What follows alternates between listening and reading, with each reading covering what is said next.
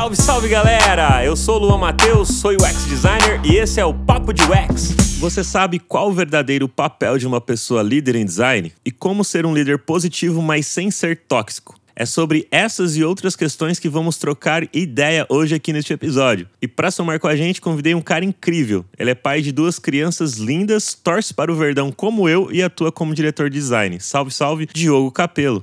Boa, valeu demais, Matheusão. Cara, é, antes de mais nada aí, te agradecer pelo, pelo convite. É, cara, assim, eu admiro demais assim, essa galera, você e boa parte da, da, das pessoas do nosso mercado que, que dedica né, parte do, do seu tempo ali para produzir conteúdo que aporta valor, né, cara, para muitas outras pessoas. Acho que boa parte da, da minha formação profissional, muito porque eu venho também de um momento ali, um começo de, de, de mercado onde a gente tinha pouco conteúdo disponível, cara, no, em, em português, né, no brasileiro e tudo mais, e também também né, mais estruturadas. Então, boa parte da minha formação foi moldada absorvendo né, o que tinha de conteúdo disponível e a troca né, de conhecimento com pessoas ali à minha volta. E eu busco devolver isso né, de alguma forma para a comunidade, compartilhando um pouco da, das minhas experiências e do modo como eu vejo os desafios da área de design no mercado brasileiro. Ao mesmo tempo, eu tenho muita dificuldade de encaixar isso no, no meu dia a dia, de conseguir ter consistência, de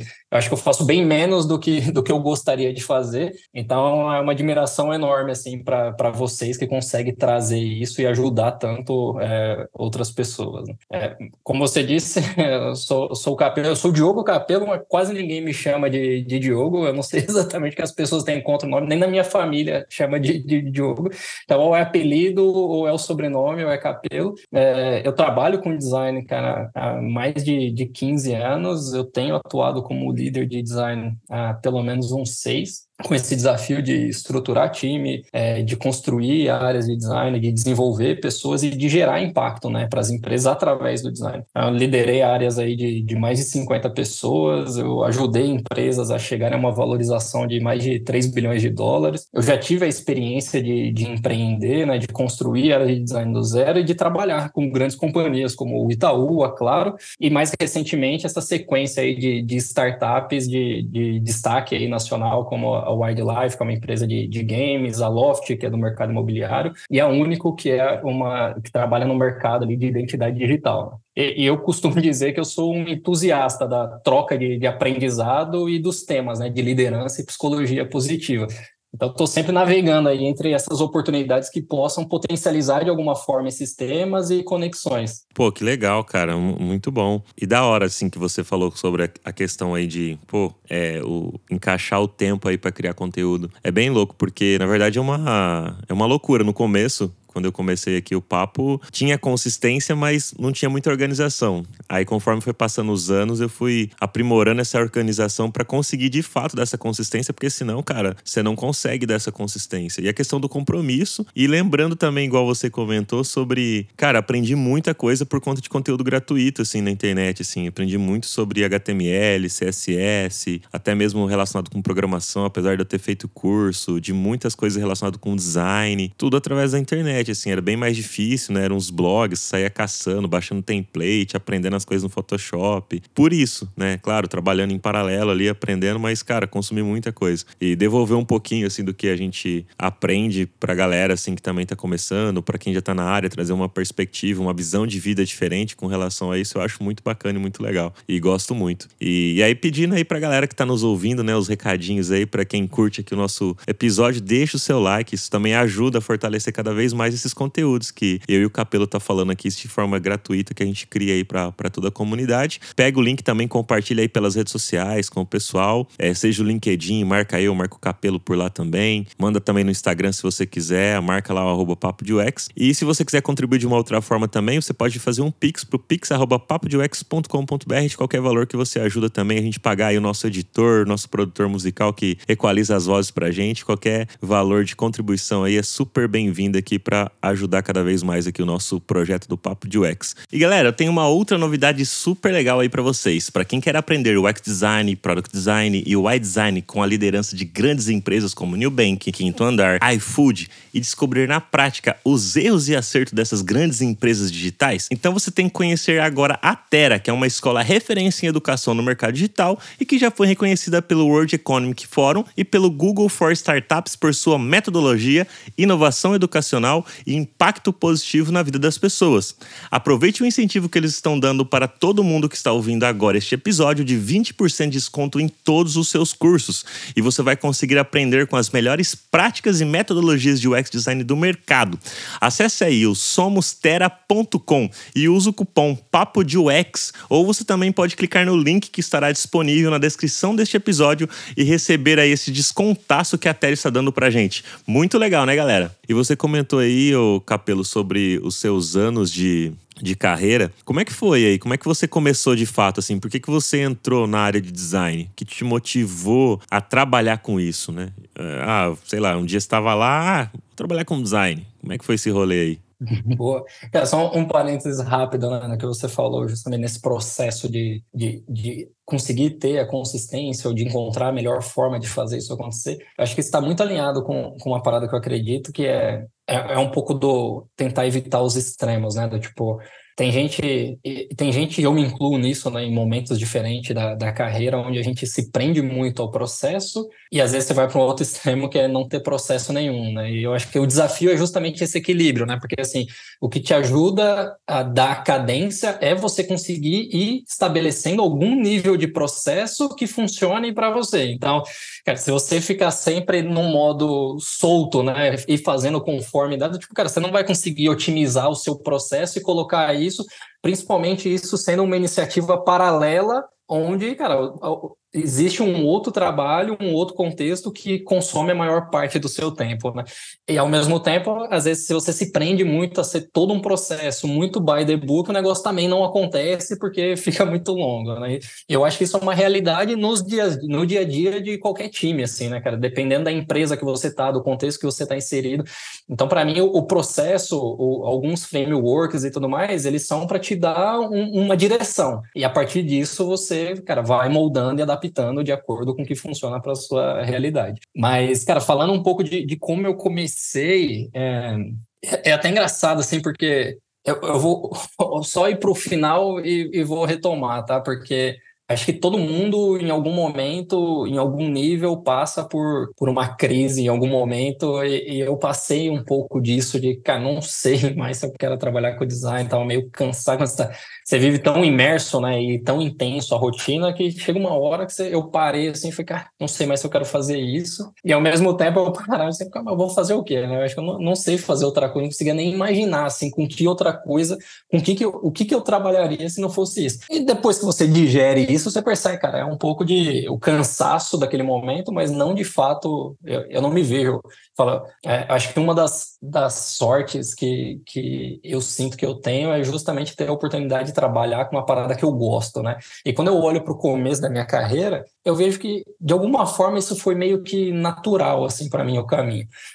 Então, cara, eu tenho, eu sou de 90, eu come, eu trabalho mais ou menos desde os 15 anos, 17 anos, eu, quando eu falo 15 anos de carreira, cara, 17 anos oficialmente eu, eu já trabalhava, mas desde os 15, o meu tio tem uma gráfica pequena de bairro, e eu comecei muito no como arte finalista, né? Então, trabalhando ali, cara, no CorelDRAW, redesenhando nota fiscal, então eu trabalhei muito nesse pedaço, comecei a carreira trabalhando meio que nisso, e é muito engraçado que, assim, por exemplo, cara, no processo processo de redesenhar a nota fiscal, o que eu mais gostava de fazer era redesenhar os logos, tipo, as coisas que eram mais complexas, sabe? achar a fonte, redesenhar ali, muito mais do que ficar fazendo as linhas e tudo. E aí isso foi me levando muito para um caminho é, de agência, né? Então, cara, eu lembro no começo da minha carreira, era para mim isso era incrível, né? Tipo, cara, ver as peças gráficas. Então, junta esse background, trabalhava dentro da gráfica, via ali como as coisas funcionavam, né? A questão de, cara, você está trabalhando no computador, como que isso funciona depois na máquina, né? Isso vai para a chapa, depois na na marca, gostava de olhar o processo gráfico e tudo mais. É, depois eu comecei a carreira muito em agência de, de publicidade mesmo, e durante um bom tempo eu, eu acreditava muito que a minha carreira ia ser trabalhar com, com marca, assim. Era o que eu gostava de fazer. Então, trabalhei em agências nesse modelo mais 360 graus, né? E eu gostava muito da construção de marca e hoje eu vejo um paralelo muito claro, assim, sabe? De entender o para quem você está construindo, qual a essência daquela marca, o que, que você quer transmitir. Então, durante muito tempo eu achei que ia por, por esse caminho. E aí a grande realidade é que, assim, o, o momento de mercado meio que me levou para produto digital, né? Nunca foi uma decisão ativa, assim, tipo, cara, é isso aqui que eu gosto de fazer. Pelo contrário, até o começo disso, trabalhar, por exemplo, com site, era uma coisa que, cara, me incomodava porque eu, eu não sabia, eu não tinha conhecimento, então o que eu construía no Photoshop nunca era o que ia para o ar, né? Então, assim, eu falei, cara, cara, isso aqui é muito ruim. Mas na verdade eu não sabia ainda trabalhar e construir pensando em como que isso vai ser desenvolvido depois. Né? Então meio que o mercado foi me levando para isso. Obviamente depois, cara, foi a melhor coisa que poderia ter acontecido para mim, né? E eu acho que o que ajudou foi justamente essa questão de, cara, eu sempre gostei de estar tá lendo, entendendo o que está acontecendo, pegar o que tem de novidade. Então quando apareceu essas oportunidades na, nos lugares que eu trabalhava, apesar de, de não ser, não, ir para o digital, não ser o que eu queria queria propriamente fazer, eu conhecia, eu lia sobre, então tinha oportunidade, eu fazia, eu mexia,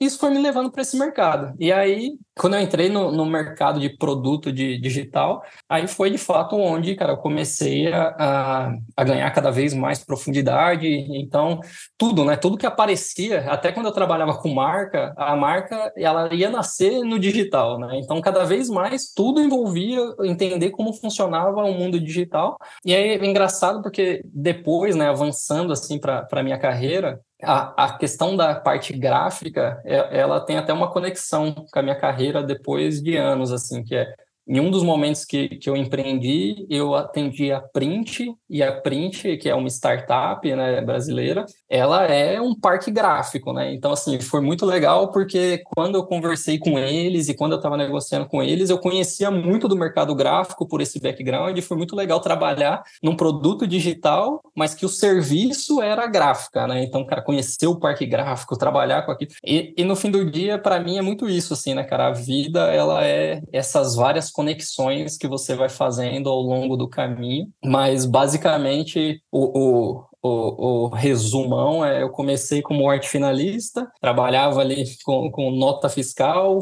fui trabalhar no mercado de, de, publicidade, trabalhando ali no modelo meio 360 graus, fazendo de tudo, marca, é, K-Visual, PDV, né, ponto de venda, é, e aí caí em produto digital e aí foi onde de fato eu desenvolvi a minha carreira e estou até hoje não me vejo saindo, por mais que em alguns momentos a gente tem algumas crises existenciais, né?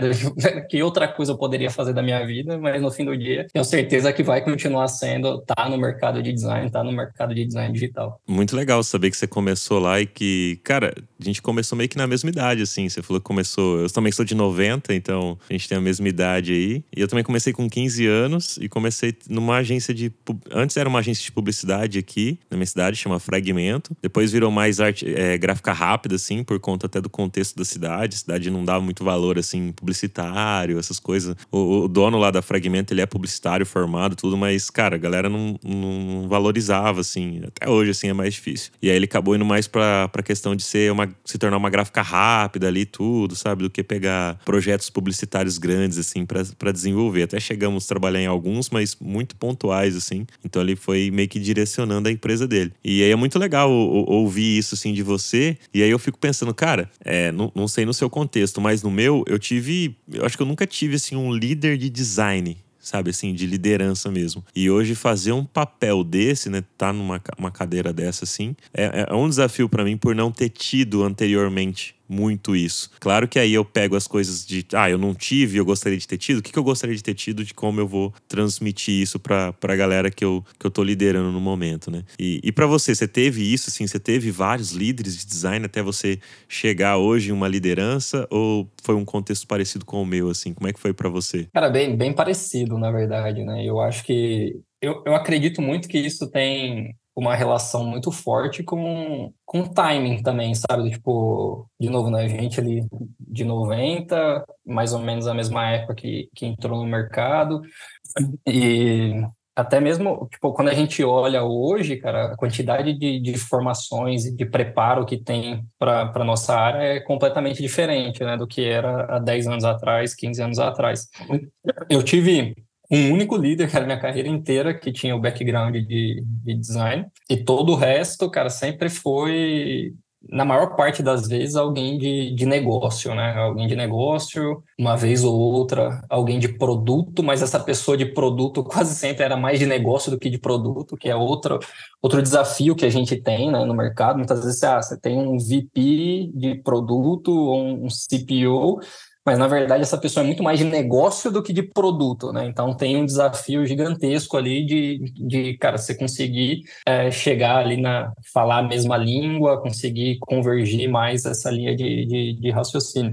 Mas assim, eu acho que de forma curta, assim, eu não tive, eu acho que isso também impactou muito no, na, no meu começo de, de carreira na, e aí eu falo de carreira no sentido de mudança para liderança, né? Eu, eu, falo sobre isso também. A gente vê também muitas pessoas da nossa idade ou até mais velho falando muito sobre isso, né? Hoje existe um, acho que o acesso ao conhecimento, ao conteúdo, essa troca que, que tem cada vez mais, ajuda as pessoas a se prepararem melhor ou entender mais o caminho, né? Eu também fui o famoso líder por acidente, assim, tipo, cara, nunca foi uma trilha que, que eu desejei. E eu acho que isso está diretamente relacionado com a falta de referência, do tipo, Cara, quando você não tem liderança de design, então você não se espelha na liderança como o seu futuro. Ainda mais que no, no meu caso, cara, eu nunca tive. A, a maior parte das lideranças que eu tive foram lideranças que eu considero ruins, foram ruins para mim, assim. Então, eu acho que tem um exercício, cara, que me ajudou ao longo do tempo, mas que eu acho isso extremamente desgastante, que é, cara, apesar de achar que a liderança não era o que eu acreditava que deveria ser. É sempre aquele exercício de, cara, deixa eu absorver o que tem de bom e, cara, sobreviver ao que, ao que não é bom e tudo mais, e, relevar e tentar aprender com isso.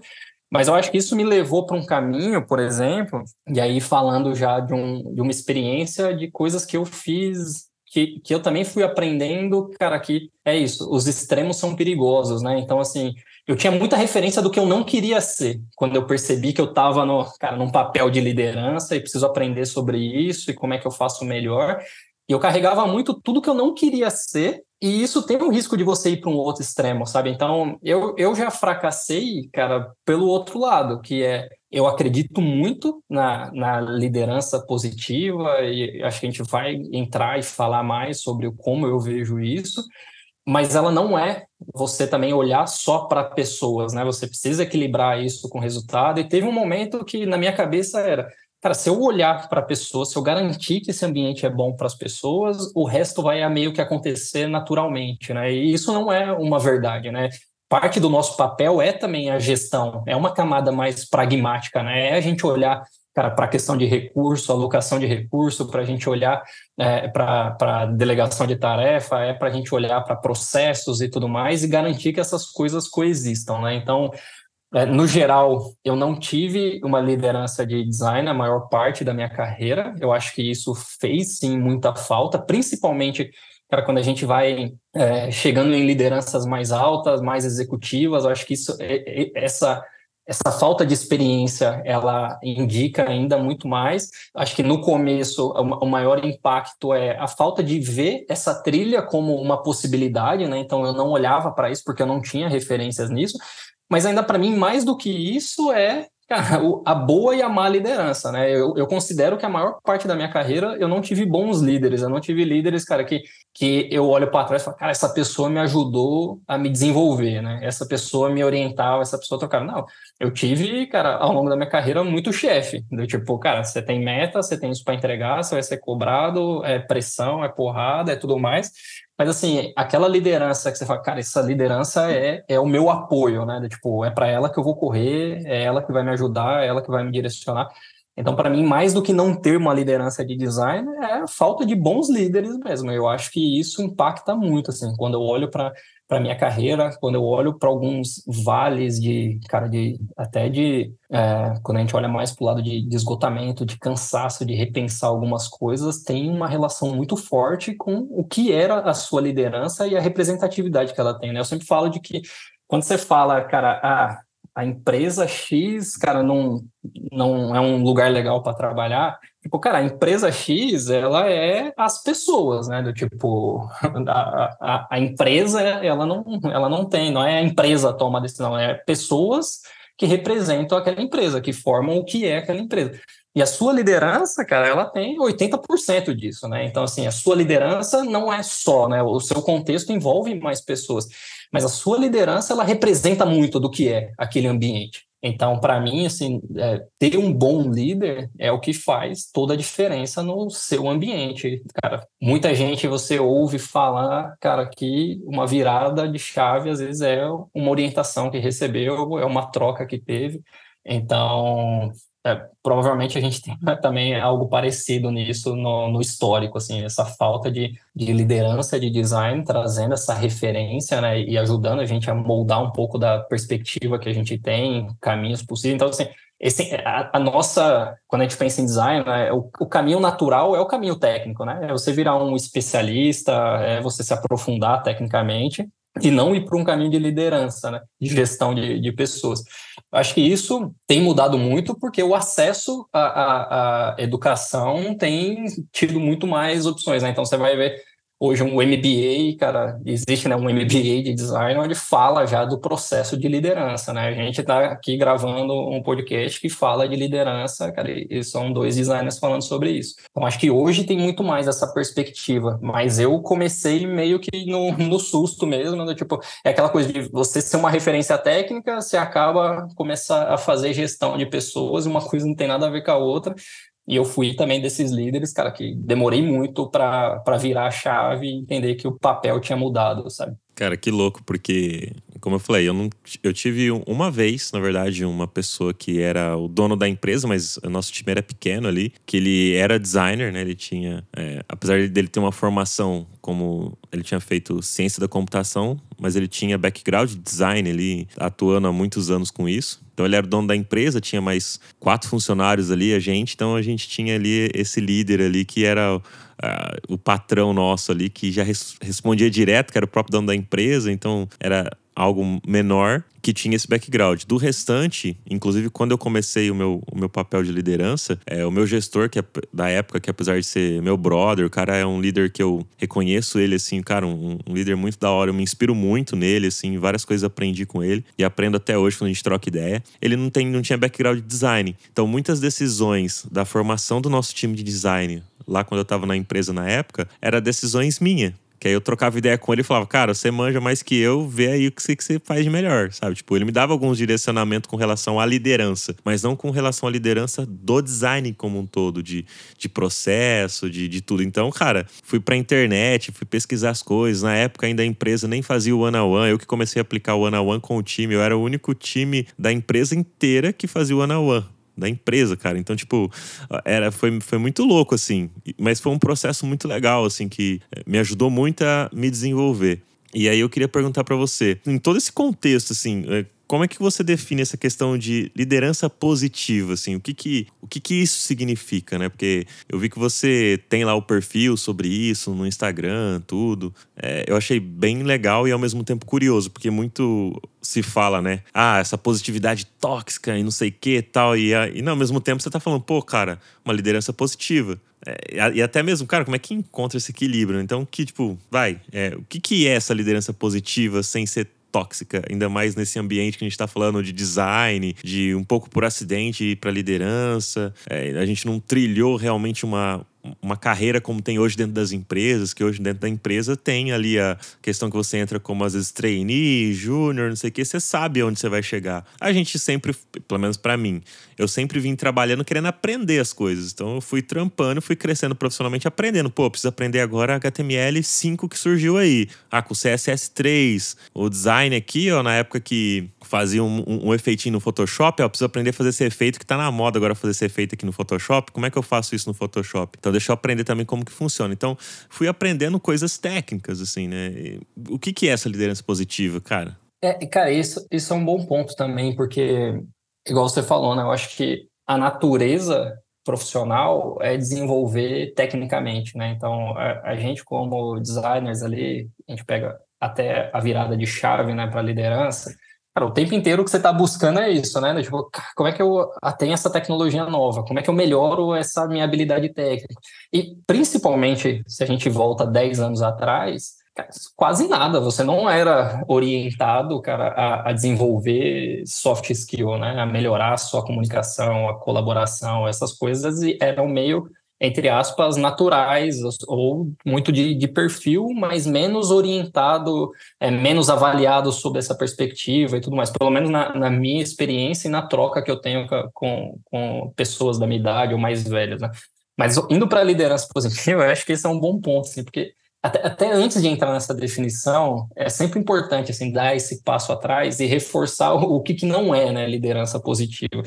Então a gente vive muito nesse momento de polarização, né, onde tudo é levado, cara, para um extremo. Então, quando a gente fala de liderança positiva, é normal ouvir as pessoas relacionando e taxando isso como a positividade tóxica, né? Então, no geral, comportamentos e crenças extremistas, elas sempre são perigosas. Então, pensa que, cara, por que isso é perigoso? Né? Porque tende a levar as pessoas a terem ações que levam sempre em consideração apenas a sua própria perspectiva da situação. Então, a maior dificuldade de falar sobre positividade é a confusão que as pessoas fazem entre o natural e o artificial.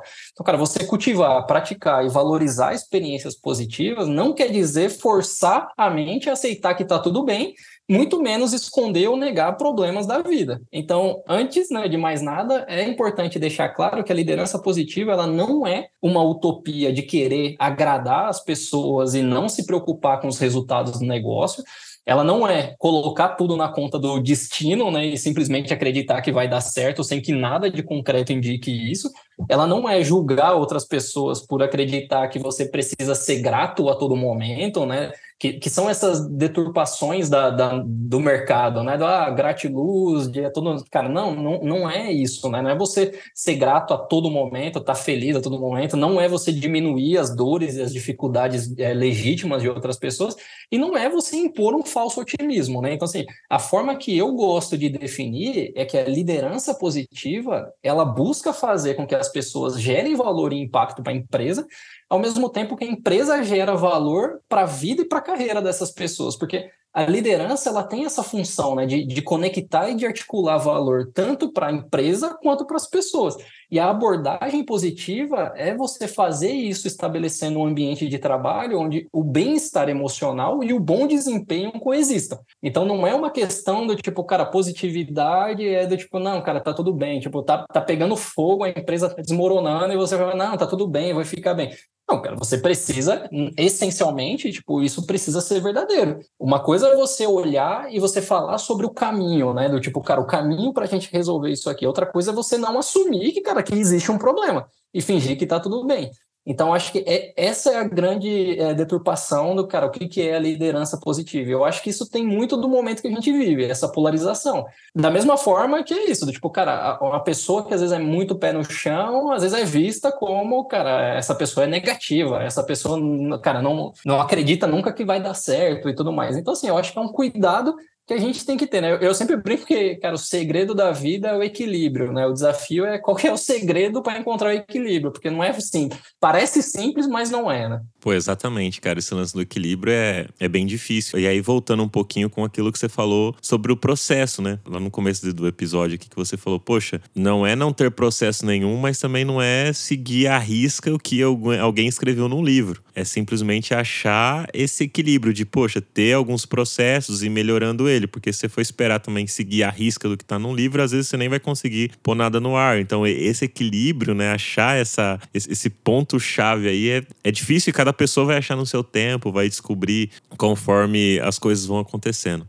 Cara, eu gostei bastante, inclusive, dessa definição que você começou explicando sobre o que não é, que eu acho que fica até mais claro para as pessoas entenderem o que é de fato essa questão de liderança positiva e como que você vê esse impacto dessa forma de atuação no ambiente de trabalho, principalmente com relação ao design, sabe? Porque tem muitos livros, hoje em dia tem um pouquinho mais de conteúdo de liderança, de design, mas tem muitos livros relacionados de liderança como um todo, né? Eu até comecei a ler, né, desde que eu sentei nessa cadeira assim de liderança sobre lideranças assim como um todo, não de liderança só de design, né? Até para entender com outros líderes, porque eu, e aí eu começo a ver que muitos livros trazem até é, exemplos próximos uns dos outros. Assim, eu falo, cara, no final, a liderança, independente se é de design, se é, sei lá, de uma liderança numa oficina mecânica, no final, meio que eu, eu começo a observar que é quase que a mesma coisa, sabe? Assim, a questão da liderança, do, daquilo que você tem que fazer, o seu papel. É claro que tem as diferenças mais relacionadas com a técnica, né? Se eu for líder numa oficina mecânica, eu tenho que entender de mecânica.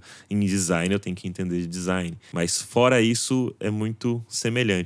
Mas eu gostaria de ouvir de você, como é que essa, essa abordagem, essa forma de se pensar, né, liderança positiva dentro desse ambiente de trabalho, do contexto de design, como que tem sido esse impacto, como é que você tem visto isso, sabe? Boa. Cara, é, eu concordo muito com isso que você falou, assim, eu acho que a camada técnica, né, o conhecimento técnico, ele é, ele é fundamental, né, você ter uma boa base para você conseguir fazer a liderança, exercer a liderança, muito porque parte do desafio de liderança é você conseguir orientar, é você construir confiança, é você encontrar formas de, de gerar melhor resultado, de aumentar a performance e tudo mais. E isso tem muita relação com você entender tecnicamente como que as coisas funcionam. Mas até parte do que a gente vê, cara, na liderança, o mundo ideal é que você construa sempre um time muito mais capaz tecnicamente do, do que você.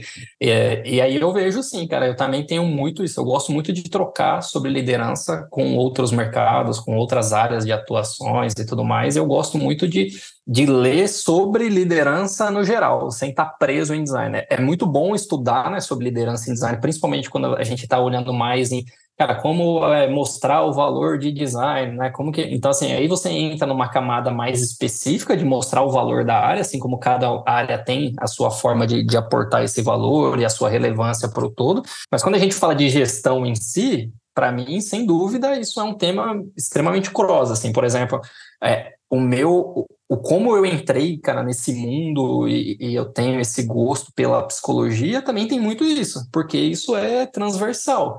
Então, por exemplo, a liderança positiva, ela é baseada na psicologia positiva, né? Então, assim, quando a gente fala do, cara, que impacto que isso tem no ambiente, de uma forma bem resumida, assim, os estudos, eles mostram que ambientes que são primordialmente né, positivos, a produtividade aumenta, a qualidade do trabalho melhora e a retenção de talentos é maior. Então pensa que só aqui a gente está falando de três coisas que são extremamente importantes para qualquer empresa, né?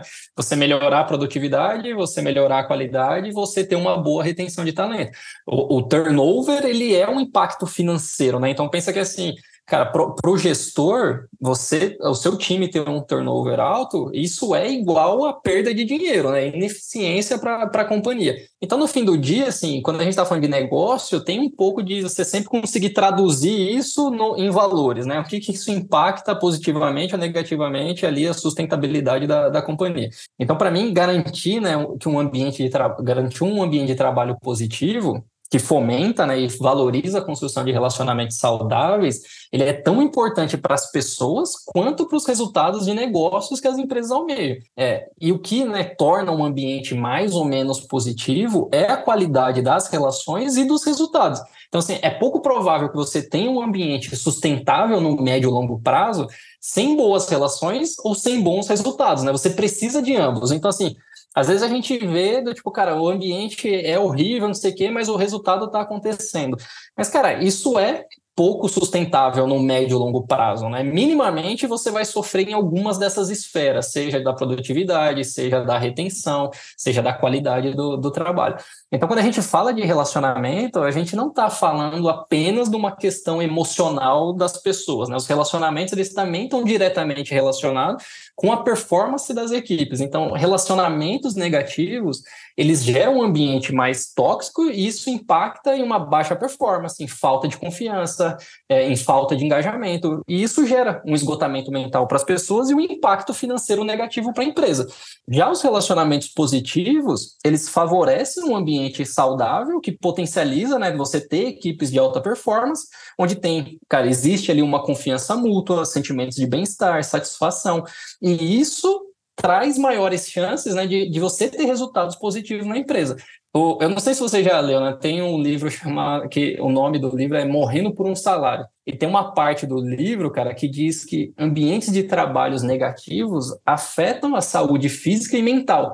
E eles têm um tremendo custo econômico e humano. E a maior parte da, das vezes né, são as decisões que é tomada pela gerência que cria o ambiente tóxico. Então, assim, a liderança ela tem um impacto direto no ambiente e, consequentemente, na produtividade, na qualidade e na retenção de talento. Então, para mim, é, essa é a conexão direta do impacto com uma liderança mais positiva. Cara, e você já fez alguma aplicação dessa e conseguiu, assim, medir e trazer esse, é, esse valor, assim, tipo, ah, sei lá, tava num ambiente, não tava legal quando você chegou em alguma dessas empresas ou começou ali, que tinha de fato ali, uma performance ruim, trazendo o exemplo da performance, e você começou a trabalhar um pouco essa cultura de liderança positiva, porque eu vejo como uma cultura, porque não é algo que você vai lá, faz e amanhã tá dando resultado. Eu acho que é, é, é, devagar, você vai fazendo, as coisas vão acontecendo. Mas você conseguiu ir, implementando essa forma essa filosofia do que você acredita e começou a ver esses resultados assim? Você tem algum exemplo de algo que aconteceu que você poderia estar tá, tá citando? Sim, cara, assim,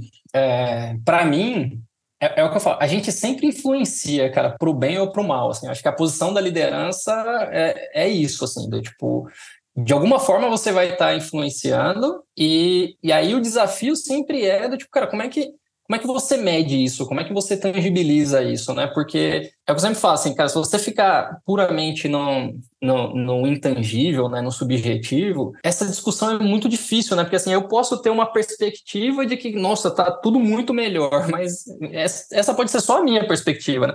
Principalmente, cara, eu falo assim, tem um desafio gigantesco quando isso vai escalando, né? Então, por exemplo, cara, você trabalha num grupo de 10 pessoas, de 5 pessoas, numa empresa, num contexto, cara, mais enxuto.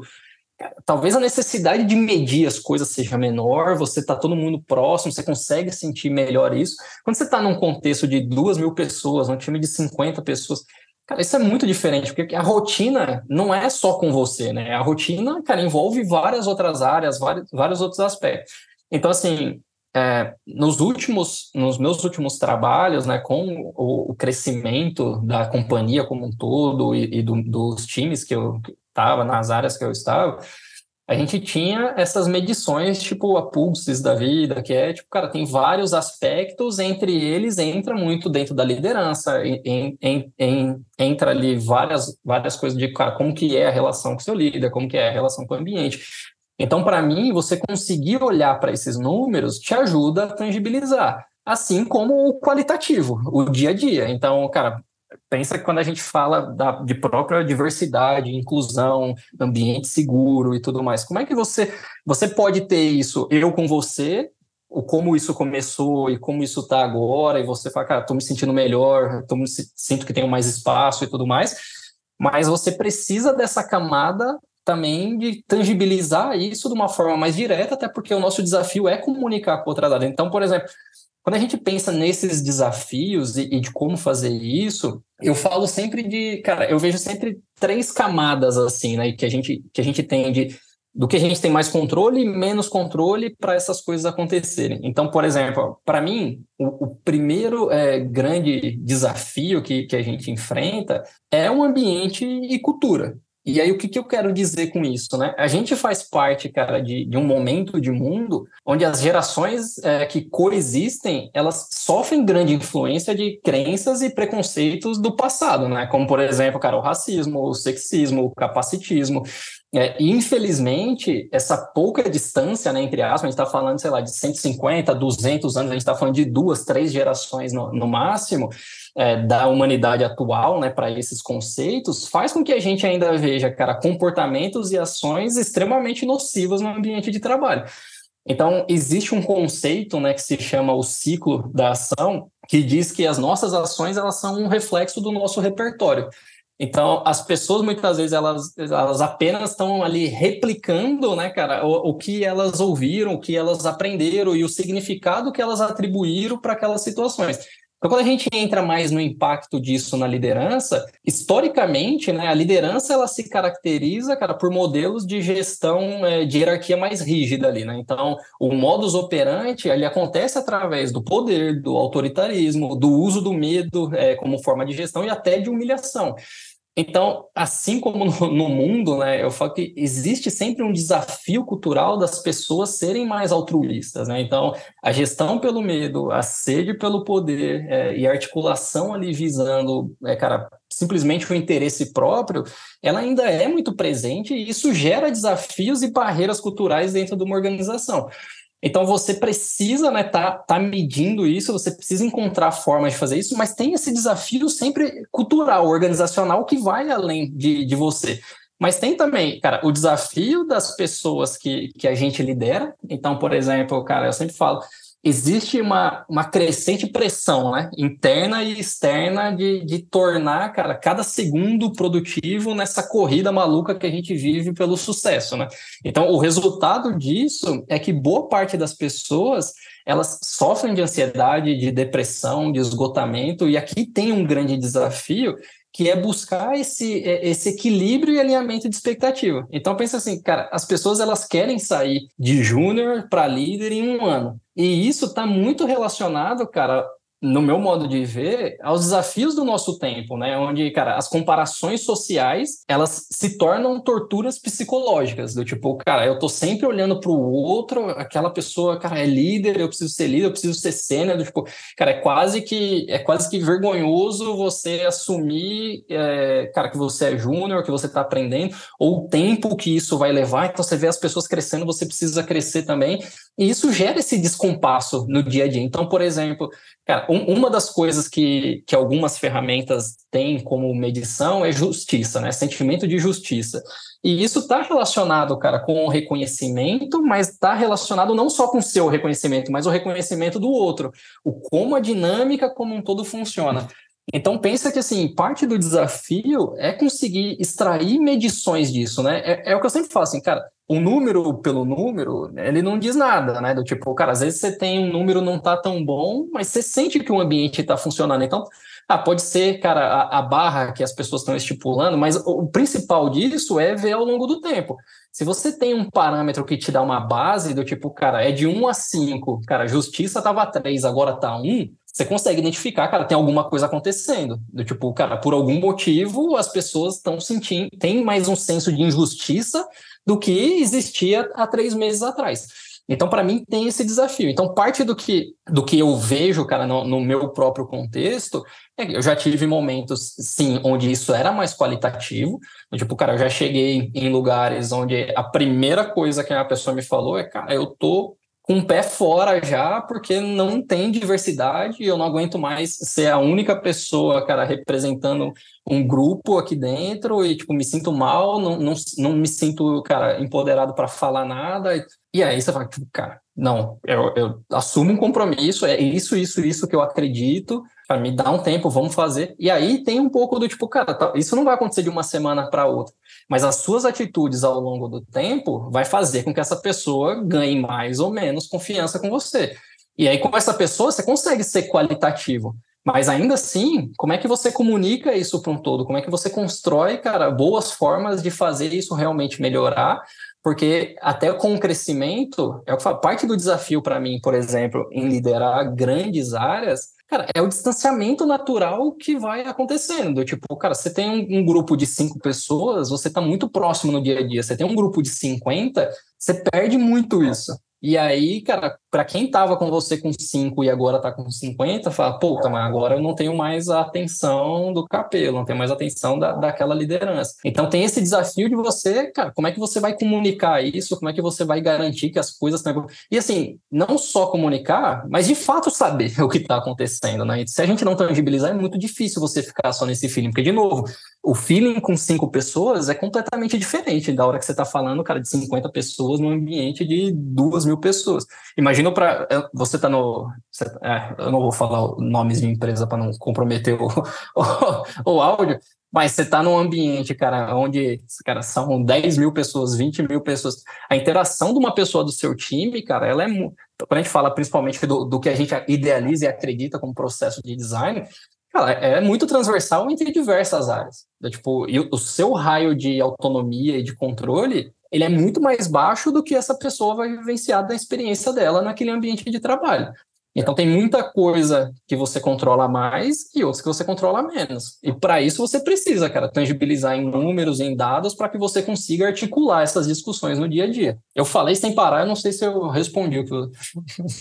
Cara, mas foi, foi muito bom todo esse esse contexto que você trouxe, né? De, de, tudo isso aí que você, que você falou, cara, sobre co como é importante prestar atenção nos detalhes, né? E, e, e, como você trouxe, não apenas olhar número por olhar, mas olhar contexto, ver o tamanho das coisas num ambiente menor. Eu acho que é mais fácil você implementar isso, e principalmente porque é, é, eu vejo como uma cultura, novamente, essa questão da liderança positiva. Eu, cara, eu enxergo muito mais como, como uma filosofia, assim, algo que, que você vai implementando, não como uma ferramenta algo do tipo, sabe? Então eu, eu vejo disso, cara, que, cara, tem que ir fazendo aos poucos, trabalhinho de formiguinha e pessoas acreditando nisso, né, nessa forma. E, cara, como é que a gente pode. Como que você enxerga a questão da autorreflexão ali na, na jornada da liderança, sabe? Com relação a isso. De tipo, você trouxe muito da psicologia e tal legal. Eu, eu gosto muito também relacionado com essa questão de filosofia e, e como que essa autorreflexão ajuda no dia a dia ali pro,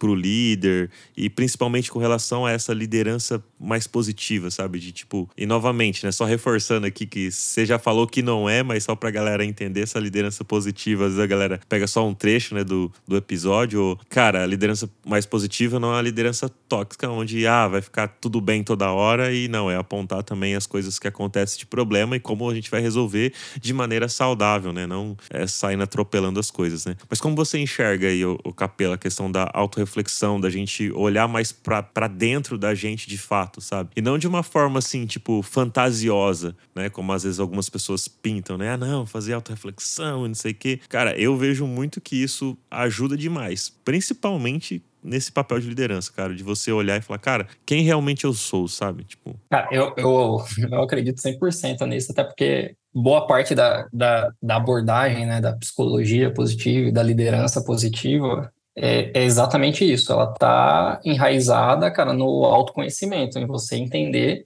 cara, o que te faz bem, quais são os seus valores, é, cara, quais são é, as, os, o, quais são os significados para você, né? E aí, assim, a gente falou muito sobre as nossas atitudes, elas serem um reflexo do nosso repertório, né? E o repertório é justamente, cara, as experiências que a gente teve e o significado que a gente atribui para essas experiências.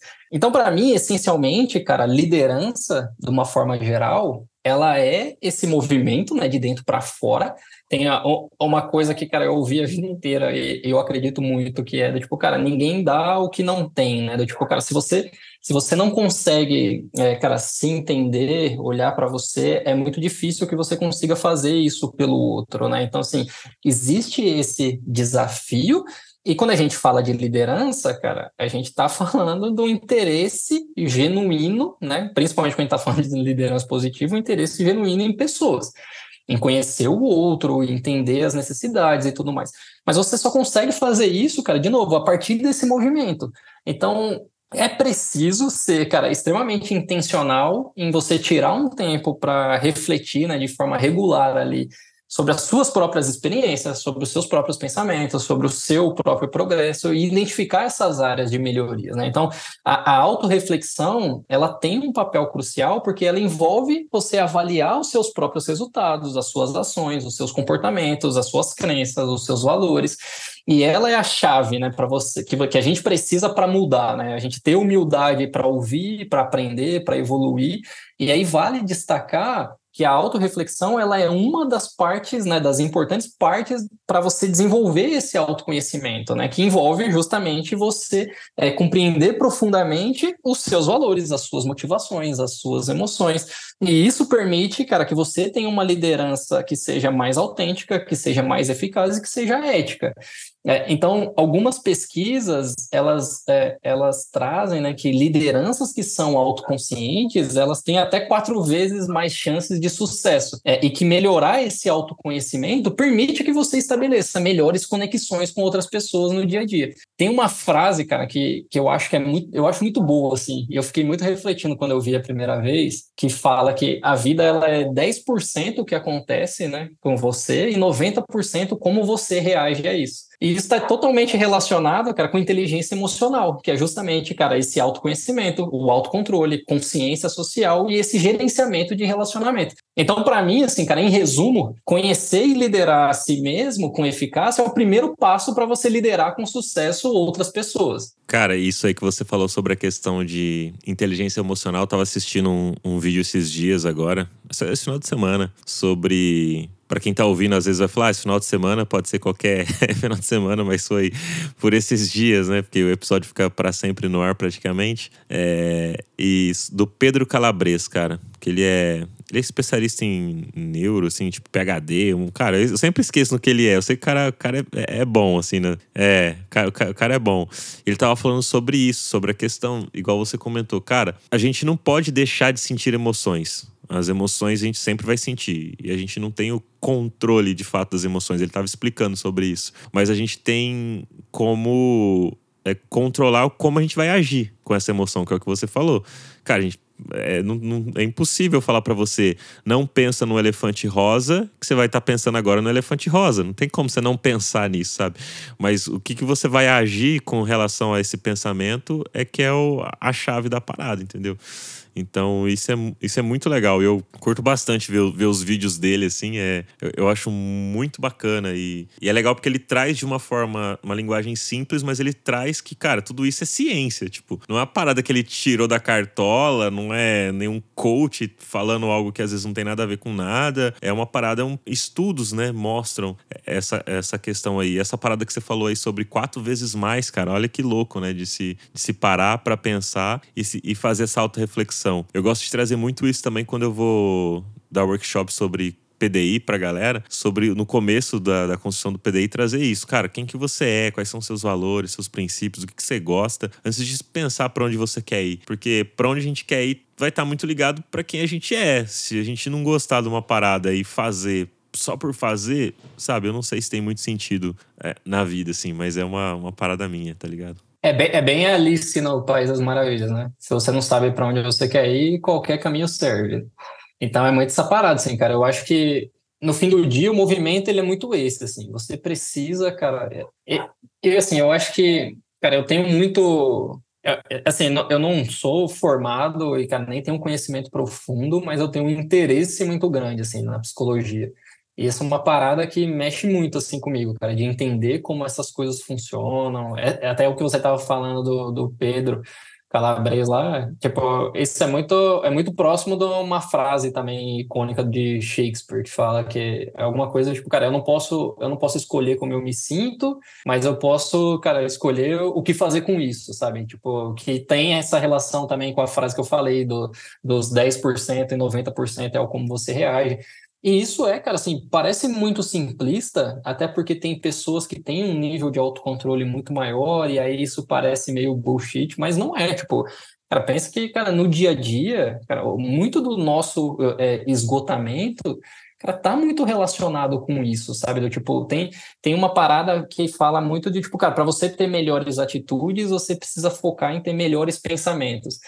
Cara, então isso é muito foda, porque assim, a nossa rotina, cara, e o peso que tem o negativo sobre o, neg sobre o positivo é gigantesco. Tipo, biologicamente, isso é muito, né? Fala que é de, de duas a quatro vezes maior, assim, o peso do, de uma experiência negativa versus uma experiência positiva. Então, tipo, cara, você tem que ter é uma proporção meio que de 3 para 1 de, emo, de emoções positivas para uma negativa para você conseguir o equilíbrio. Não é uma coisa de 1 para 1. Eu tenho uma experiência ruim, uma experiência boa e isso se iguala. Não, porque o negativo a gente tende a, a isso ter um impacto muito maior.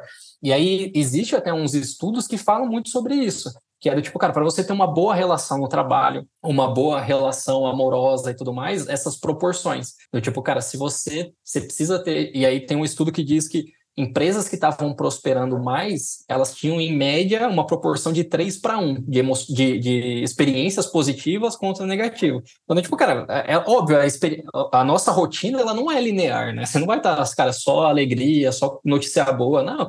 Tipo, cara, você, putz, você se dedicou pra caramba, fez o seu melhor, o projeto foi, cara, não deu certo, alguém criticou e tudo mais, tipo, puta, é uma experiência ruim, isso é negativo. Mas tá tudo bem. Mas, tipo, cara, você recebeu um feedback construtivo, você teve apoio da sua liderança, você teve uma orientação, puta, ó, coisas positivas que saíram disso, você sentiu que, cara, eu aprendi com isso, dei a volta, consegui evoluir. Então, assim, o nosso dia a dia ele é formado por essas coisas. Agora, o que é, por exemplo, esse ambiente tóxico, uma relação tóxica? É quando, cara, esse negativo ele é muito maior. É sempre muito mais destrutivo e você termina o fim do dia, cara, aquela sensação, cara, de esgotamento. Eu, tipo, cara, não tenho cabeça para mais nada, assim, o dia é extremamente pesado, você começa o outro dia já nessa vibe. É, a balança completamente desequilibrada, sabe? É muito mais experiências negativas que te que te consomem, que te destroem, do que experiências positivas. Capelo, muito obrigado aí pelo papo. Eu acho que dá pra gente fazer um, um papo dois aí sobre isso, porque eu acho que tá. Cara, sobre liderança, você acha que tem muita coisa pra gente falar, principalmente com relação a isso, né? De ser uma liderança mais positiva. Mas queria te agradecer de verdade, assim, por ter aceitado gravar aqui com a gente, trazer um pouquinho aí da sua, da sua visão. Espero, como eu falei aqui, já fica o convite é, gravado aqui para você voltar outras vezes pra gente falar mais sobre isso. E quero que você agora aproveite o espaço para divulgar as suas redes sociais, LinkedIn, site. Cara, divulga o que, que, você, que você quiser aí nesse espaço. Boa, cara, é, é só aproveitando também o espaço, assim, claro, é, te agradecer por, pela troca, é super legal dividir isso. E eu acho que uma, uma, última mensagem, assim, que eu acho que tem muito relacionado, tá muito relacionado com o que eu acredito, tá muito relacionado até com, cara, eu, eu fiz um, um, TCC que fala sobre isso, sobre a relação que a gente tem com, com o trabalho, e obviamente, cara, para mim, assim como eu acredito para a maior parte das pessoas, cara, isso é extremamente significativo, né, no nosso dia a dia, o trabalho ocupa boa parte da, da nossa rotina, mas tem algumas coisas assim que eu acho que é um super desafio, né? Quando a gente olha para dados, cara, o, o, Brasil, né, ele é o primeiro país de pessoas, cara, com, com número de ansiedade, ele é o segundo país com pessoas no número de burnout, ele é o quinto país com pessoas com depressão. E é isso, o trabalho, querendo ou não, ele ocupa um lugar fundamental na vida das pessoas, né? E, e ele pode gerar essas relações que são completamente opostas, né? De um lado, cara, quando a gente fala da relação do trabalho ser negativa, ela é carregada de sentimento ali como esgotamento, a frustração, a impotência, a desconexão. E quando a gente fala de uma relação positiva, os sentimentos são de autorrealização, de crescimento pessoal, de bem-estar e de pertencimento. É, então tem uma frase, cara, que diz que, que o seu líder, ele tem mais influência na sua saúde do que o seu médico e que as pessoas elas estão literalmente morrendo por um salário, né? Então assim, é claro que está muito relacionado, cara, ao mundo que a gente vive, a esse modelo do consumo, a esse, esse comparativo que a gente faz o tempo inteiro e esse, esse ciclo de, de, frustração, né? Você nunca é tão bom quanto aquela pessoa, você está sempre se sabotando, se cobrando e óbvio, cara, o dinheiro ele é importante, mas de novo tem vários estudos, até a pirâmide de Maslow lá, que é tipo, cara, a partir do momento que você cobre as suas necessidades fisiológicas, segurança, o, a relevância disso é muito menor, né? Então a autorrealização ela está muito conectada com cara, você entender quais são seus valores, o que te faz bem, aquilo que a gente falou, a camada do, do autoconhecimento, da inteligência emocional. Então, eu, eu gosto muito de, de, pensar, cara, que a minha missão, ela é conseguir ajudar as pessoas a ressignificar essa relação que, que elas têm com o trabalho e conseguir construir relacionamentos positivos enquanto se atinge objetivos, né? O nosso papel na liderança é, de novo, entregar valor para a empresa, é essa conexão do que é valor para a empresa e do que é valor para as pessoas. É, então, é, estou sempre super aberto a trocar sobre isso, adoro conversar, um pouco que, que eu consigo conversar, cara, com você, com outras pessoas, acho que a gente sai com esse sentimento de, né, cara, de, de mais rico é, de, de, de, conhecimento, de aprendizado, de troca de, de experiências. E basicamente, assim, cara, eu não sou. Eu já tentei ser muito mais ativo, às vezes eu tento encontrar esse meio do caminho do processo ali para dividir um pouco mais do, do dia a dia, é, dividir mais experiências, ser um pouco mais ativo nas redes, mas ainda não, não encontrei qual é esse meu equilíbrio e a, e a melhor forma de fazer. Mas estou sempre disponível no LinkedIn, no, no Instagram. Basicamente são as duas que eu uso mais. É, então fiquem super à vontade aí para me chamar, para marcar um, um café e trocar ideia. Pô, obrigado, Capelo, aí, por por ter aceito aí. Quero agradecer também todo mundo que está nos ouvindo. Lembre-se de deixar o seu like, principalmente se você estiver ouvindo pelo Spotify, deixa as cinco estrelas que impulsiona cada vez mais os nossos episódios aqui para mais e mais pessoas nos conhecer. E se você gosta de me ouvir e quer me assistir, também tem lá no YouTube o projeto que eu faço junto com o David Art, que é o Semiose Podcast. Você pode colocar lá que além de me, me ouvir, você vai me assistir também. São episódios super bacanas lá que eu faço com o David. A gente grava lá em São Paulo é super legal. E fico o convite aqui pro, pro Capelo também participar lá com a gente do Semiose. De vez em quando eu colo na capital aí para fazer esses episódios. É super legal, super bacana. E se você quiser ouvir é, outros episódios de outros temas ou de temas de liderança, manda lá pra gente no LinkedIn, meu Luan Matheus, ou no nosso arroba Papo de UX no Instagram. E também manda quem que você gostaria que eu trocasse ideia aqui sobre algum tema específico que vai ser super legal convidar aí as pessoas. É isso aí, valeu e até o próximo episódio.